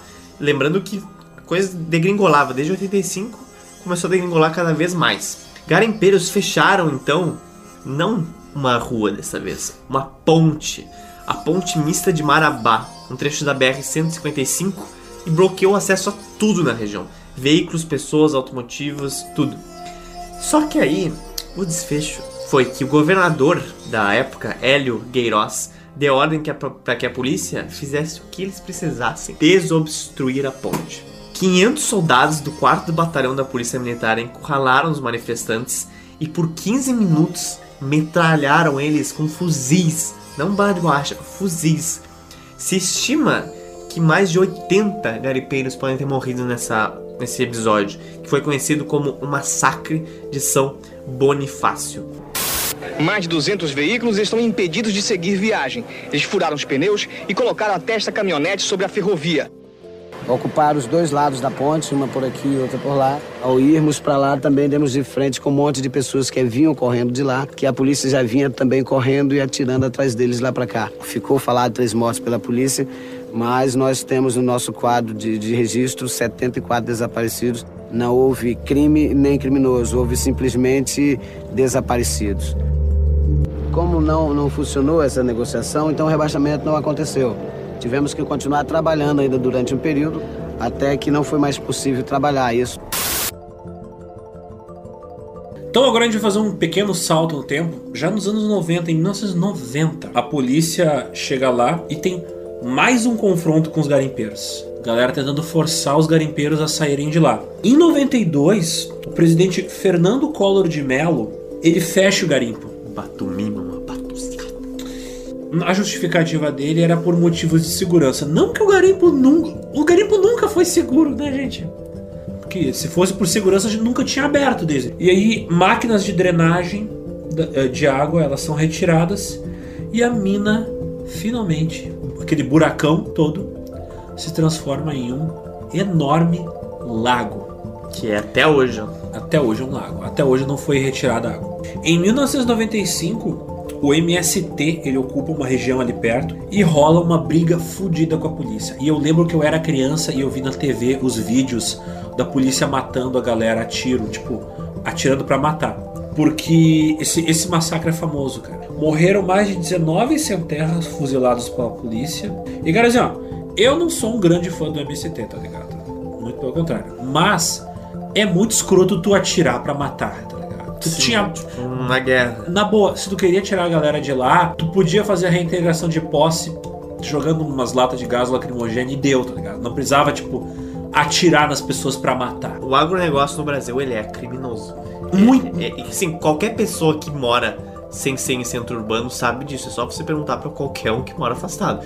Eles já viram gente que sumiram, gente que foi morta por, digamos assim, latifundiários.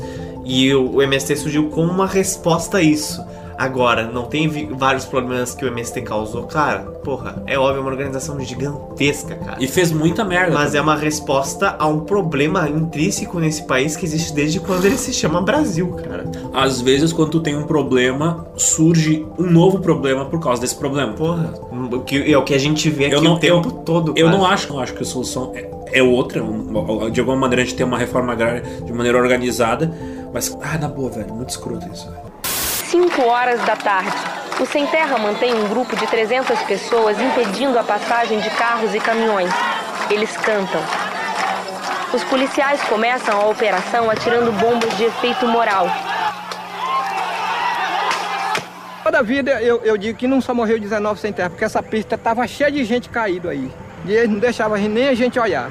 Quando meu companheiro caiu, falou assim, ô rapaz, eu tô baleado, me ajuda a levantar aqui, que eu baixei para levantar e eles me atingiram, bem aqui. Aí um colocou a arma na minha cabeça. Você acaba de matar essa peste? Não, não mata ele não, manda ele embora. Manda ele correr. Eu ainda tenho duas balas no corpo. Eu peguei três tiros, levei um nessa coxa, um nesse joelho, outro nesse calcanhar. Dos mortos, nós temos 16 que era ex-garimpeiro da Serra Pelada. Os garimpeiros não entregam a serra pelada. Né? Tá morreu foi muito, velhinho lá dentro, mas não sai de jeito nenhum. Só se matar. Garimpeiro é igual sem terra.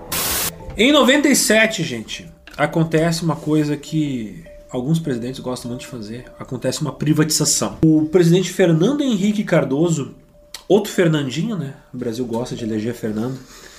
Ele privatiza a Vale do Rio Doce. Sondas aparecem na região para furar o solo e ver o que mais tem por lá, tentar descobrir se tem outras áreas próximas do garimpo que estava fechado que pudessem ser exploradas agora de maneira oficial. E isso chama a atenção dos garimpeiros.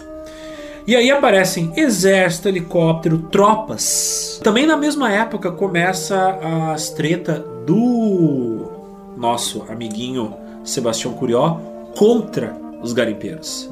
Olha só! Ele tá mostrando suas garras agora. Uma emboscada de um ônibus de garimpeiros vindos de outra cidade, a mando do Sebastião Curió, ela acontece. A galera dá uns tiros naquele ônibus. Porque o Curió ele queria interferir na eleição do líder da cooperativa de garimpeiros. Porque apesar de que o garimpo tá morno, quase parado, só o fato de que rola aquela esperança de que um dia volta a reabrir, a galera briga pelo poder na região para mandar naquilo que um dia possa ser algo muito grande. Na madrugada de sábado, o ônibus que trazia garimpeiros da cidade de Imperatriz, no Maranhão, sofreu uma emboscada. Treze homens saíram feridos. Um grupo de garimpeiros ligado ao Major Sebastião Curió foi acusado de ser o autor da emboscada. Segundo testemunhas, eles estariam tentando evitar a realização da Assembleia para eleger a nova diretoria da cooperativa de Serra Pelada. O presidente da cooperativa, Major Curió, era acusado de corrupção. Me lembra um verso de Augusto dos Anjos, onde ele diz que o homem viver entre- vivendo entre feras sente também terrível necessidade de também ser fera. Isto acontece com qualquer ser humano, né? Veja que aqui você, às vezes, sem a proteção da lei, você tem que ser a sua própria lei, a sua própria proteção. E isto acontece aqui, acontece comigo, acontece com todos aqui, né? Naturalmente que eu não sou a favor de violência, né? Mas às vezes você é obrigado, pelo menos, demonstrar que tem o poder de gerar violência. A extrema violência, se for preciso. Curió se reelegeu prefeito de, de, de Curionópolis. Foram vários os crimes eleitorais cometidos durante a campanha. e o crime de, de compra de votos acabou levando à cassação dele. Isso deixou ele, como ele não é da região, na verdade ele não é daqui, fez com que ele retornasse às suas origens em Brasília e lá ele acabou sendo indiciado pelos crimes de tortura que ele, que ele cometeu e hoje é um personagem basicamente esquecido aqui nesta região, está caindo no esquecimento. O que não faz, o que faz com que ele não, não seja, não caia no esquecimento, de fato, são exatamente os crimes cometidos na época da ditadura. E a ideia de mudar o nome da cidade é, através de um plebiscito e esse nome poderá vir a ser Serra Pelada, Serra Leste, Serranópolis, não se sabe qual nome, mas a pretensão é mudar o nome da cidade. E isso me, me dói por dentro que eu queira não queira, são 25 anos de amizade, de vínculo, de companheirismo. É difícil. Por eu passarinho pequeno de asas curtas, né? vou abaixo e no meu caso não tem grandes aspirações. Em 2002, o na época deputado federal Edson Lobão, ele derruba a liminar que o Fernando Henrique Cardoso tinha colocado, que dava a região para Vale e ele libera para os garimpeiros voltarem a explorar a região. Um grupo liderado pelo prefeito Sebastião Curió resiste à volta daquela gente para lá, apesar da resistência dos locais, consegue entrar. E nesse período começa a acontecer um monte de briga e tiroteio entre as diferentes facções das diferentes cooperativas de garimpeiros, né? Muitas dessas merdas acontecem nos anos seguintes. Em 2009, a Colossus, Colossus Minerals, ela está envolvida numa perfuração para descobrir novos veios de ouro naquela região. Porque, como eu disse, persiste a crença de que existem outras regiões além do Serra Pelada, naquela região, Sim. que possam ter outros veios de ouro. Nesse mesmo período ali, o Curió, ele compra votos numa eleição, ele já tinha sido prefeito, né? Ele compra votos numa eleição de Curiópolis e ele perde o mandato. Mas não acontece nada, porque ele já tem uma estrutura, né? Então ele volta para Brasília e atualmente, por causa da raiva que a galera criou nos últimos, nas últimas décadas, né? A raiva que a galera pegou do, do Sebastião Curió, eles querem trocar o nome da cidade pra Sim. Serra Pelada. Que eu acho que faz mais sentido, né? Do que Curiópolis, né, cara? É que legalmente, se eu não me engano, aqui no Brasil, tu só pode dar nome de cidade pra Se pessoa que tá já tá morto. Sim. Então não pode ter. É, o Sebastião Curió, gente, ele começou a ser visto como vilão, depois como herói, e por fim como vilão. Mas as denúncias que começaram a vir à tona dele comprando votos dele. Ele foi indiciado em lavagem de dinheiro várias vezes. Ele foi indiciado de ordenar matar várias pessoas que organizavam outras cooperativas de garimpeiros. Ele foi indiciado por tortura de garimpeiros e também, obviamente, de guerrilheiros da guerrilha do Araguaia e talvez até muitas pessoas que não tinham absolutamente nada a ver com isso. É que tortura funciona dessa maneira. Vamos bater em um monte de gente. Um deles vai falar, falar alguma, coisa. coisa. Uma cidade com o nome de uma pessoa dessas, velho. É, é um bagulho que daqui a 50, 60 anos vão ficar tipo, cara, não acredito que a cidade se chamou Curiópolis. Por sabe? causa desse cara. É, porque vão ter todos os motivos e já tem pra que isso não aconteça. Pulando agora para 2011, a Colossus Minerals anuncia planos da construção de uma mina baseados nos resultados da pesquisa de solo que eles fizeram nos anos anteriores. Inclusive é bem interessante, existe um gráfico que eles criaram 3D assim computador, demonstrando como seriam os planos da mina que eles iam fazer. Eles chegaram a construir um túnel para poder começar a penetrar o solo e esse túnel, parte dele ia passar por debaixo de onde antes era o buraco ali. Sim, o atual lago. É o atual lago. Continua sendo um buraco, mas agora tá cheio d'água. Eles organizaram uma série de planos, chegou a ser anunciado em jornais nos Estados Unidos, ah, jornais, até daqueles programas que tipo, é direcionado exclusivamente para quem acompanha notícias de ah, ações ou de empresas que estão crescendo. Uhum. E isso chegou, se eu não me engano, a fazer um ruído lá, ah, um ruído positivo em favor da Colossus Minerals. Tipo, ah, eles estão envolvidos. A Colossus é uma empresa americana. Americana. Americana de exploração mineral. E aí, 2019. Today. Today. Eu tô pulando. Hoje. Eu tô pulando 8 10 anos. anos em 10 anos. Eu tô pulando 8 anos por causa que, gente, não aconteceu quase nada. Nada, por causa que a cidade tá lá, meio que abandonada, mora um monte de gente idosa que ainda tem esperança de tirar ouro do chão. Que ainda é garimpeiro, mas. Ainda garimpa, tipo, uns graminhos de nada. Sobrevive, sabe? Não sobrevive. Essa é a situação delas agora. Não guardam. Tem não- muitos que sobrevivem de esperança, né? Não, não sobrevivem de, de garimpo. E, e é foda porque essa região, gente, ela ainda tem uma infraestrutura muito ruim. Então, tem gente até lá que ficou lá e tá agora com malária. Tem gente tá morando- agora com dengue. Tem gente morando há 40 anos em barraco, barracão de madeira com chão de terra. Muita gente que perdeu a família porque falou, cara, Serra Pelada já deu, já foi, já estamos aqui em 2020 quase, tu ainda aí. Saber que elas podem se tornar bilionárias da noite pro dia. Se elas insistirem. E, cara, são pessoas de 70 e poucos anos. Cara, é uma luta parece que já perdida, sabe? Eu não tenho boas lembranças de Serra Pelada, então. Não tenho boas lembranças e não vivo um bom momento de Serra Pelada. Estou com malária, agora devo, devo começar a ser medicado a partir de amanhã. E eu não, realmente eu não gosto daqui. Eu vim aqui para ficar 60 dias, já faz 25 anos que estou aqui.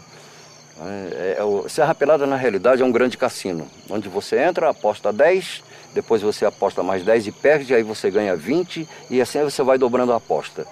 Mas só que a aposta que você faz com, com não Serra Pelada, mas com ouro, é você contra o tempo. Às vezes o tempo pode te vencer. Se existiu uma corrida do ouro no Brasil, foi essa. Estados Unidos teve a sua no meio até o final do século XIX e a gente teve uma A 40 diferen- anos. Só que a diferença é que na Califórnia não se tirou tanto ouro quanto se tirou de Serra Aqui Pelada. É uma das maiores reservas de ouro do mundo.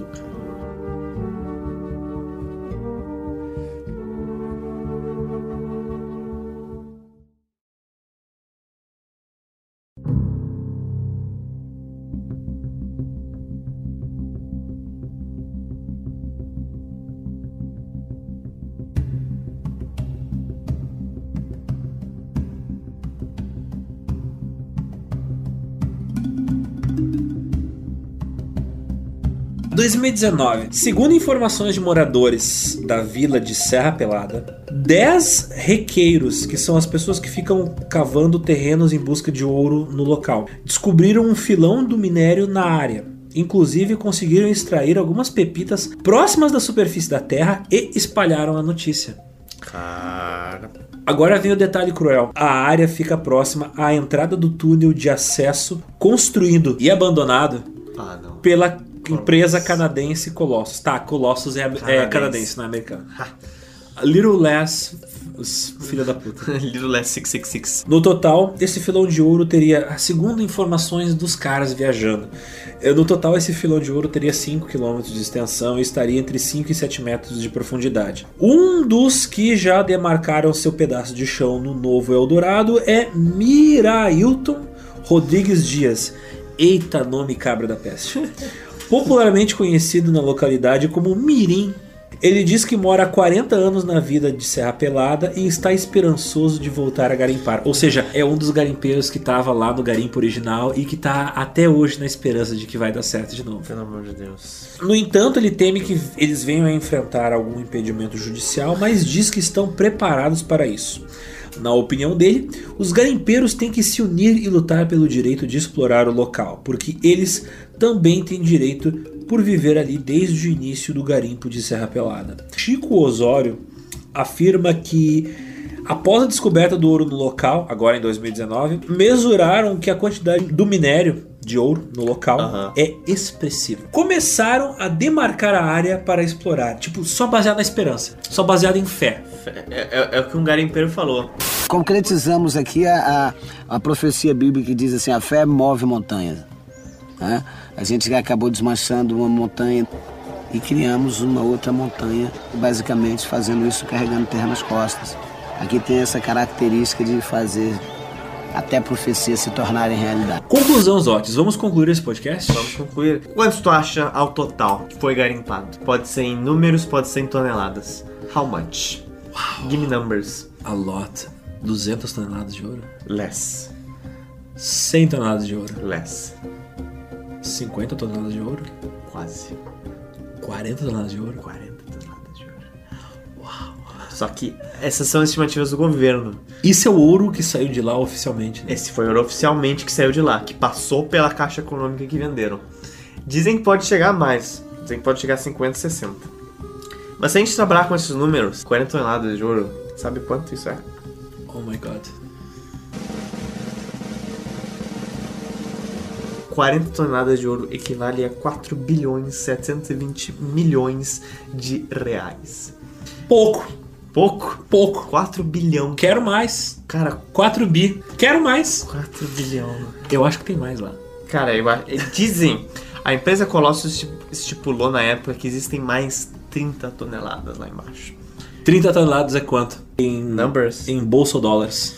3 bilhões 540 milhões de reais. Cara, eu só quero um quilo de ouro, sabe? Eu vou ficar, tipo, muito feliz. Me dá 100 gramas, já me ajuda muito. Cara. Aí vocês perguntam, tá, mas vocês falaram o podcast inteiro de montanha, que montanha é essa? A montanha tinha 150 metros de altura. Hoje é um buraco de 130 metros de profundidade. 150 metros. Pera aí, deixa eu pegar alguma coisa Gente, alta pra eles Eles transformaram uma montanha de 150 metros de altura em um buraco de 130 metros de profundidade à base da pá e do saco de pano e de. de- de- cara, carregando Caralho, terra cara. pra fora do buraco. 150 metros. Sabe o Cristo Redentor? Sim. Quantos metros tu acha que ele tem? Não faço ideia. 30. então é 5 Cristos Redentores que os caras detonaram, velho. Pra pegar um monumento que todo mundo conhece, eu tenho alguma ideia na cabeça. É. É terra, é terra. O paradoxo, como a gente comentou, é que a gente hoje em dia mora lá só gente pobre, passando fome, só que vivendo em cima do que possivelmente é a maior mina de ouro do mundo. Isso é muito deprimente, cara. Pelo amor de Deus. Porque o ouro que era acessível já era. E pra tirar mais ouro, ou tu vai precisar de um equipamento caro, que só a empresa Uma super empreiteira vai ter vai isso. ter, entendeu? Então, um- eu lá com a minha pazinha não vou conseguir tirar ouro Sim. pra caralho de lá. Muita gente, rica, muita gente ficou rica, muita gente ficou milionária e hoje mora em barracos. E gente que gastou tudo, mas que hoje persiste cavando. Muita gente foi pra lá, deixou suas famílias e até hoje não voltou pra casa. Perdeu tudo, incluindo a família. Porque morava, sei lá, em Goiás, foi pra lá e nunca mais voltou. Naquele esquema assim, ó, fui comprar cigarro, nunca mais voltei. É. A maior parte dos moradores lá permaneceu porque não tinha grana pra sair de lá. E hoje moram em casas de madeira, muitos deles. Às vezes essas casas, grande parte delas não tem nem luz, nem saneamento básico, ah, não, tem não tem água encanada nessas casas. Alguns ainda hoje tentam minerar em áreas adjacentes, ainda na esperança de ficar rico, extraindo o tão sonhado ouro do solo. Muitos esperam pela indenização por parte da Caixa Econômica Federal, que foi quem comprou oficialmente o ouro do Serra Pelada. Sim. Outros tantos, talvez a maior parte deles, esperam pelo dia dourado que o garimpo vai ser aberto novamente, a água vai ser bombeada e eles vão poder continuar cavucando aquele buraco. Porque ainda se acredita mesmo do- dentro do lago, ou até debaixo um pouquinho do lago, ainda tem ouro, que era a antiga montanha. Eu tenho certeza que tem. Tem o próprio assim. fluxo da água deve ter É. lavado. No fundo do lago deve ter cheio de minério, deve ter cheio de ouro. Imagina tu vivendo no barraco daquele todo diretório, porque lá que pensar, aí dentro talvez dê bilhão. tu não pode fazer nada. Por quê? Porque aquele rio também tá cheio de mercúrio. Porque o mercúrio era utilizado para poder ajudar a extrair o ouro. Então, meu filho. As pessoas, por exemplo, que moram na região, elas comem o peixe que circula nos rios que tem por lá e obviamente esse peixe tá cheio de mercúrio e a galera lá tem altos índices de contaminação de contaminação ah, por mercúrio. E como o Zotti falou, pesquisas geológicas estimam que possa haver de 20 a 50 toneladas de ouro enterradas debaixo do lago Lamacento. Se Eu ia criar um prédio do GeoPizza no sul do Pará. só de zoa. Ninguém, não ia ter ninguém no prédio Aí tinha- inteiro, cara. ia ter só nós dois. A gente não ia mais alugar o Geoburgo, a gente ia construir um novo Geoburgo. Eu ia construir o Geoburgo em alguma cidade que. Um prédio no sul do Pará, numa arquitetura neoclássica com neon. Escrito GeoPizza. Geopizza. E aí só vai ter duas Não, pessoas. no prédio. Geoburgo, lar do Geopizza. Isso. E aí só vai ter duas pessoas assim dentro. Nós. Assim, ó, tipo, gravando vídeo, tá Tu ligado? com a tua mina e eu com algum garoto de programa muito caro, tá Jogando ligado? dinheiro, assim. A, a gente assim jogando dinheiro. Só isso. Com aquelas pistolas da Supreme, É. jogando dólar. Aquela pistola do Silvio Santos. assim. Cara, saneamento eu básico. juro por Deus, eu ia ter meu próprio feudo se eu, se eu ganhasse uma grana que esses caras ganharam. velho. Velho, agora eu fiquei tentado. Cara, se a gente conseguir uma corda muito boa, um balde de metal, um barco, uns remos e uma corda com pelo menos 150 metros de comprimento, a gente pode ir ali no lago, solta o balde e vai arrastando o balde no fundo do lago E o ouro que tá misturado com o lodo e que foi lavado e que deve estar na primeira camada do lodo no fundo do, do lago, se pá a gente consegue pegar. Tá aí, mas quando a gente tirar não vai vir mercúrio junto? O balde não vai ficar cheio de mercúrio? Gente Então, é o pegar? preço que tu paga pela glória. Tá aqui. Capaz de não conseguir nada. O barco vai ficar cheio de mercúrio. A gente usa aquelas roupas que o pessoal usou em Goiânia pra não ficar envenenado pelo Césio. Será que funciona isso? Eu acho que não. Eu tô realmente interessado. Ai, quero ir pra lá.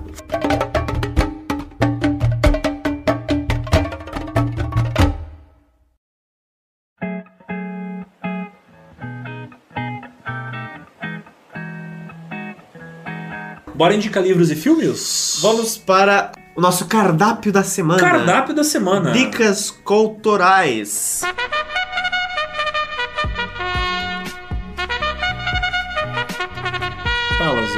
Eu- Zotes. minhas dicas são simples, mas são boas, são efetivas, são Que bueno. Então fale das suas dicas buenas. Eu sugiro a entrevista e o programa que o Marcelo Tass fez em Serra Pelada, porque é uma das minhas favoritas. Tu vê o cotidiano das pessoas, o que, que elas fazem, o que, que elas trabalham, como é que elas desenrolam as suas vidas naquela região peculiar. E eu também sugiro, é uma entrevista de tipo 15 minutos, então é muito fácil de ver, joga aí no YouTube. Deve aí- ter umas 500 cópias dela no YouTube. É. E outro, eu indico, na verdade, algo um pouco relacionado da Serra Pelada, mas nem tanto. É um seriado muito bom, um seriado documentário, de seis episódios, eu acho, no Netflix. Se chama Amazonas Clandestino. É de uma televisora é, espanhola, de um cara que veio aqui pro Amazonas. Que é Ah, uma- ligado que eu ouvi dizer que é bom pra caralho. que o Amazonas não é só no Brasil, é também no Peru, no Equador, na Colômbia. E ele vai no Amazonas encontrar atividades ilegais do Amazonas que dão grana pra caralho.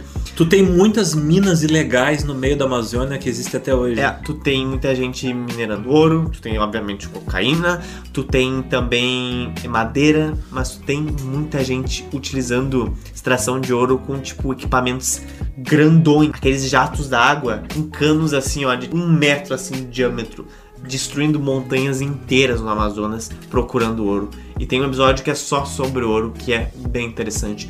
Toda essa série é muito, muito boa. Cara, ela devia ser muito mais divulgada. Mas vale muito a pena, tá no Netflix. Quero indicar alguns livros. Um livro que foi escrito por um jornalista que, inclusive, ele aparece num dos documentários que a gente viu, né? E é um livro chamado Serra Pelada Uma Ferida Aberta na Selva, do Ricardo Kutzschow, que é um jornalista muito foda dos anos 80 e que ele foi lá e ele conviveu pra caralho junto com os malucos lá que extraíam o ouro do chão. E, cara, é um relato assim brutal e muito interessante. Eu recomendo muito, vale muito a pena ler. O outro livro, joia, que é li- os livros do Sebastião Salgado, que são caros pra caralho. Dois livros dele falam, eu acho que são três, mas eu vou indicar dois que são os mais completos. Eu falam sobre. ah, tem fotos dele que ele tirou dos trabalhadores em Serra Pelada, que é o Trabalhadores, que é um livro que ele lançou na década de 80, e o outro é o Gold, que esse, se eu não me engano, é exclusivamente sobre Serra Pelada. Filmes. Movies. Os Trapalhões na Serra Pelada. Puta que. Tem. De Tá. 1982. É um filme dos Trapalhões, ou seja, é um filme ótimo. Um dos maiores programas, um dos programas de maior audiência da história da TV Globo. Tua descrença me enoja. Não, vai, vai. Enfim, é um filme muito engraçado. Eu acho, eu gosto de Trapalhões, enfim. Nem tudo que os Trapalhões produzem é ouro, tudo tá. Mas esse filme é muito interessante. E foi filmado, obviamente, porque são os filhos da puta que exploram polêmica, foi filmado na Serra Pelada esse filme. Outro filme que eu quero indicar é um filme dirigido pelo Heitor Dália. Não sei se presta esse filme, eu quero ver. Ouvi dizer que é bom. Mas é um filme chamado Serra Pelada, lançado em 2013. O filme conta a história do Juliano e o Joaquim, que são dois grandes amigos que deixam São Paulo com destino à Serra Pelada. Porra. E eles sonhando com riqueza, a vida dos dois muda por conta da violência e da ganância. Típico drama que aconteceu por lá, talvez com Todos. todo mundo que foi pra lá. Todas as pessoas que pisaram. E finalmente, cara, ah, talvez a nossa maior fonte de pesquisa para este episódio foi o documentário Serra Pelada, dois pontos. A Lenda da Montanha de Ouro, também de 2013. Essa, essa- Esse documentário do Vitor Lopes é muito bom. Uau, é um documentário muito completo, muito foda. Porque ele entrevista muita gente ligada Ele falou aos com- principais acontecimentos. Ele falou com todo mundo e tem. Ele correu atrás de todas as imagens de arquivo que ele podia correr atrás. Então, tipo, eu acho que é o documento definitivo, assim, pra quem quer ter um resumão de uma hora do que, que e aconteceu. meia sobre tudo que aconteceu lá. Mas se você quer um resumão, Assiste primeiro o nosso episódio. Nosso episódio tem mais informações que isso. E como a gente falou nisso do, do podcast, no final das contas, tudo terminou em pizza. Pra você entrar em contato conosco, é muito, muito, muito simples. Como eles fazem? Eu não sei, eles mandam carta? Telégrafo? Eles mandam Pombo? Ca- tá com uma picareta. Tá com uma picareta com uma mensagem? Você pode entrar em contato com a gente nossas redes, nosso Facebook, nosso Instagram, nosso Twitter, só mandar mensagem, menção. Você pode ser uma pessoa muito formal, você pode mandar pro nosso e-mail geopizza com 3Z, porque já tinham pego com 2, então eu tive que pegar o de 3Z. Geopizza. geopizza.gmail.com E lembrando que para nos ajudar a produzir essa e outras edições do nosso podcast, Você precisa nos dar dinheirinho. Pepitas de Ouro. Pô, eu quero! eu quero! Eu, eu coloco os odds pra dançar igual a Rita Cadillac. Tá, e se vocês tacarem pepita de ouro na gente, eu libero as nudes dele. Pode ser na cara, pode ser pepita na cara. Manda ouro, ouro. Manda ouro. Acesse o nosso apoia.se barra Geopits. Lá é a nossa ferramenta de financiamento coletivo. Onde você pode contribuir para que a gente realize não só os nossos episódios em áudio que saem no Spotify, mas também esses mini documentários de duas horas que a gente publica no YouTube, como também o conteúdo que o Zotes, este gênio das redes sociais, produz e publica every day no Twitter, Facebook, os No caralho. Instagram. E também você ajuda a gente a fazer os videozinhos curtinhos que falam de temas um pouco mais curtos e mais pontuais. Voltaremos à nossa produção de vídeos mais curtinhos para você assistir assim na quebra do almoço do trabalho, para voltar depois de um busão lotado. Então, No busão lotado tem que escutar o episódio inteiro, porque com esse trânsito, velho, tu fica Não, mas depois- duas horas preso. Não, depois que tu chega em casa, tu fica tipo, nossa, eu só quero ver algo idiota agora. Veja a minha cara idiota falando coisas interessantes, né? Dá uma olhada no nosso Apoia-se e contribua a partir de preços bem acessíveis e ganhe recompensas. Ah, a gente gasta esse dinheiro, já começou a gastar, né? Esse dinheiro em estrutura, a gente gasta em equipamento para nossa câmera, equipamento de áudio melhor, que a gente futuramente quer comprar microfones melhores. Yeah. Apesar de a gente ter um maior cuidado com a nossa imagem, com a nossa luz, com a qualidade de gravação, a gente grava em 4K, né, para poder editar, mas a gente quer investir em outros equipamentos para tornar o nosso conteúdo cada vez melhor. De repente, futuramente, investir num novo editor, né, porque Yeah. T2 a gente torna o trabalho mais fodido ainda. E quem sabe até no futuro um maior número de pesquisadores para esse projeto para a gente filtrar as informações. Porque vocês sabem às vezes tu vai procurar uma fonte e aquela fonte é fake news É, ou não bate com as outras fontes. é eu já cansei de tirar falas nossas aqui do podcast durante a montagem Caralho. por causa que é por causa que a gente às vezes cita uma Eu informação esqueço o que eu falei. então eu não vejo quando algo soa. é que às vezes a gente pega duas ou três fontes que teve a mesma fonte e aí é uma fonte que não bate com dados, entendeu? Então é um podcast leve, mas a gente procura se esforçar em fazer um conteúdo de qualidade e não tipo simplesmente fazer um, um- um unboxing de, de Nutella. tipo isso. É isso? É isso. Eu sou o Rodrigo Zotes. Eu sou o Alexander Demusso. E aqui temos mais uma história que acabou em pizza. Até semana que, que vem, até daqui a 15 dias, nos vemos no seu Spotify, ou no seu YouTube, ou no site. Não bebam mercúrio, criançada, faz mal. Só bebam ouro. Não, só bebam ouro. Só bebam ouro, me avisem quando beberem, me dá seu endereço que eu chego antes da perícia. É isso, Zotes? Ah, isto. Até logo. Até o próximo episódio e beijo na bunda.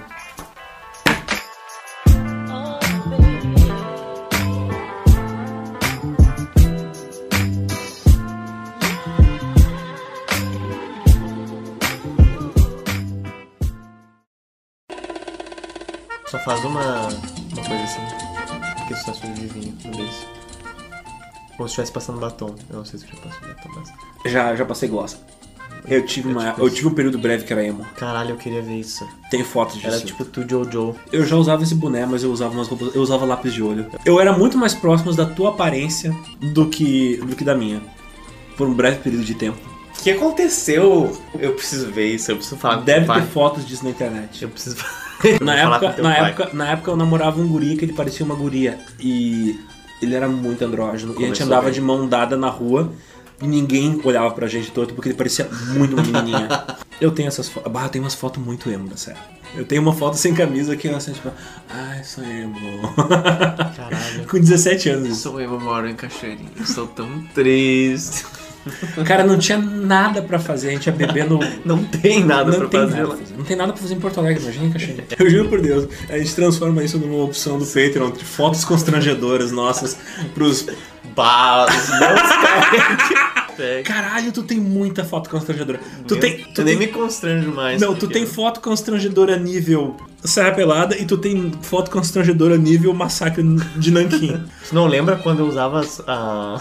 Teve um, um dia do troca no colégio, que aí a Nauma me deu as roupas dela. Nossa, tu já conhecia a Naoma. Bem, tu tava sendo. Eu conheci ela muito Ah, antes de sim, conhecer sim, sim, sim. as roupas dela, só que aí não só. É que estava muito bom pra acabar num dia só. Aí a gente terminou o colégio e a gente foi fazer, tipo, uma sessão de fotos no parcão. Quero ver essas fotos. E eu era, tipo, perigótica. Foi muito engraçado. Ah, na época que tu era muito gótica. É, Tu tu já deve ter visto essa foto, não? Hum, juro por Deus. Cara, tem eu uma quero ver. foto, eu vou te mostrar. Eu quero ver, eu quero Porque ver tem agora. uma foto- tem um Twitter chamado Emos em Contexto Nada a Ver. que é de uma amiga minha, Joana. Beijo, Joana, você tá ouvindo agora? E olha só, tem 64 mil seguidores. E tem uma foto minha aqui. Cara, eu preciso encontrar isso. Emos fora de contexto. Deve ser muito ótimo. As- Eu vou ter que dar uma scrollada violenta. Então. Achei. Oh my god. Oh my god. Eu lembro dessa foto. É, pois é, só que tem várias dessas. Oh my god. Eu lembro dessa foto. Olha, é, é um número muito menor. Caralho. Zotis, tu tem que tirar essa foto da internet. Se o Forchan encontra essa foto, tu tá morto. Ah, tem várias fotos dessas. Olha só, deu mil curtidas. Caralho, deixa eu ler os comentários. a Betty. Enfim. Zotis, eu não lembrava dessa foto. Cara, Zotis. tem muitas fotos dessas. Caralho, velho, tu era muito. Ah, que saudades, na real, de fazer umas vestimentas na hora. Eu tô chocado. Eu- Passatempos dos administradores. Vocês pensam que a gente é umas pessoas cultas? que Estudam sobre tantas coisas nos tempos vagos. A gente, a gente também é ser humano lixo nas horas vagas. Porra. Uau. Genial. Não, o meu período foi curto. Quando tu entrou, quando tu invadia as aulas de, de cinema da 2014. PUC, Eu tava na finaleira já. tu, tu tava no final da fase emo, mas tu era muito. Tu era emo fim de festa. Mas tu tivesse- Emo, emo, muito emo. Tu era emo bebedor de. É, festa- bebedor de cachaça com tangue na redenção. Minha festa tava acabando já. Eu comecei esse 2012, 13. Nossa, tem mais chato mais emo. Jesus Cristo. A gente foi tão longe que eu não sei onde eu tô.